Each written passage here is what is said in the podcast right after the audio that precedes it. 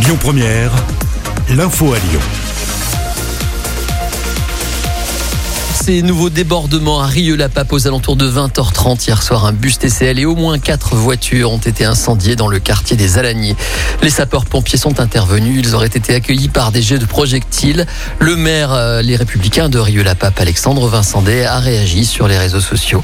À nouveau, à ces actes de violence dans sa commune, il assure, je cite, que les commandos n'empêcheront pas Rieux-la-Pape de renaître.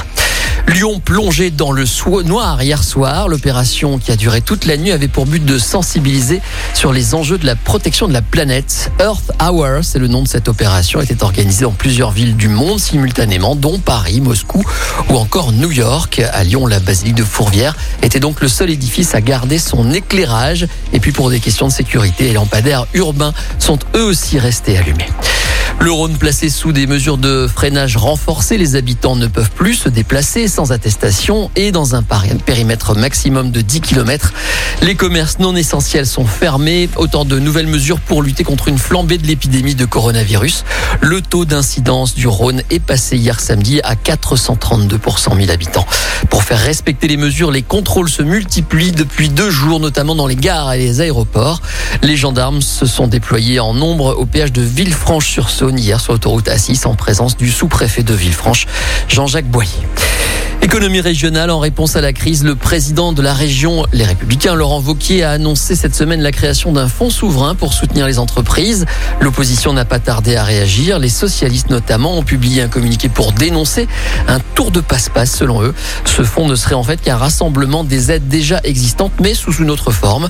De son côté, Cécile Kuckerman, tête de liste du Parti communiste et de la France insoumise, qui était l'invité de Lyon Première hier, n'a pas non plus épargné cette décision. Écoutez-la. Écoutez, vous savez, ça fait 17 ans que je suis élue au conseil régional. J'ai découvert fonds souverain dans la presse. J'attends maintenant effectivement d'en avoir les détails. Je pense que euh, il, est, euh, il, est, légitime qu'un président d'exécutif fasse des annonces à la presse, mais il est légitime aussi qu'un président d'exécutif euh, travaille et informe l'ensemble de ses élus. Parce que la démocratie, elle fonctionne bien évidemment sur le fait majoritaire, mais pour qu'il y ait un fait majoritaire, il y a un fait minoritaire et une opposition. Donc je crois que chacune et chacun doit être respecté. Donc nous aurons ce débat-là quand le président de région le posera. Mais effectivement, aujourd'hui, de ce que j'en ai vu, on est sur une remobilisation de fonds existants. Euh, et donc, de toutes les façons, il y a besoin de faire beaucoup plus. Retrouvez l'intégralité de l'interview de Cécile Kuckerman sur les sites ou l'appli de Lyon Première. À retenir également dans l'actualité ce dimanche une nouvelle mobilisation contre la loi climat et résilience du gouvernement.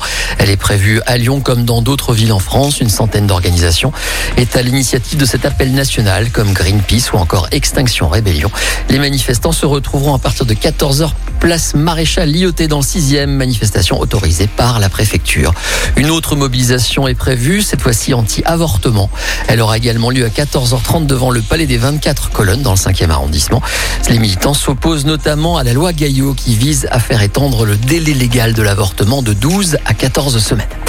Un mot de sport pour vous signaler que le loup rugby avait bien besoin d'une victoire pour revenir dans le top 6. Et eh bien c'est fait. Les hommes de Pierre Mignoni ont battu Toulon hier soir à Gerland.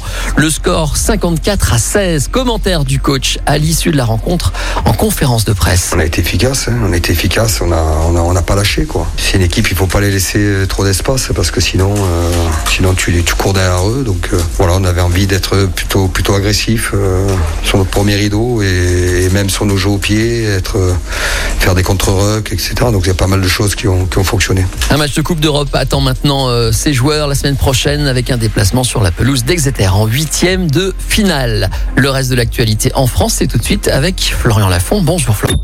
Écoutez votre radio Lyon Première en direct sur l'application Lyon Première, lyonpremière.fr et bien sûr à Lyon sur 90.2 FM et en DAB+.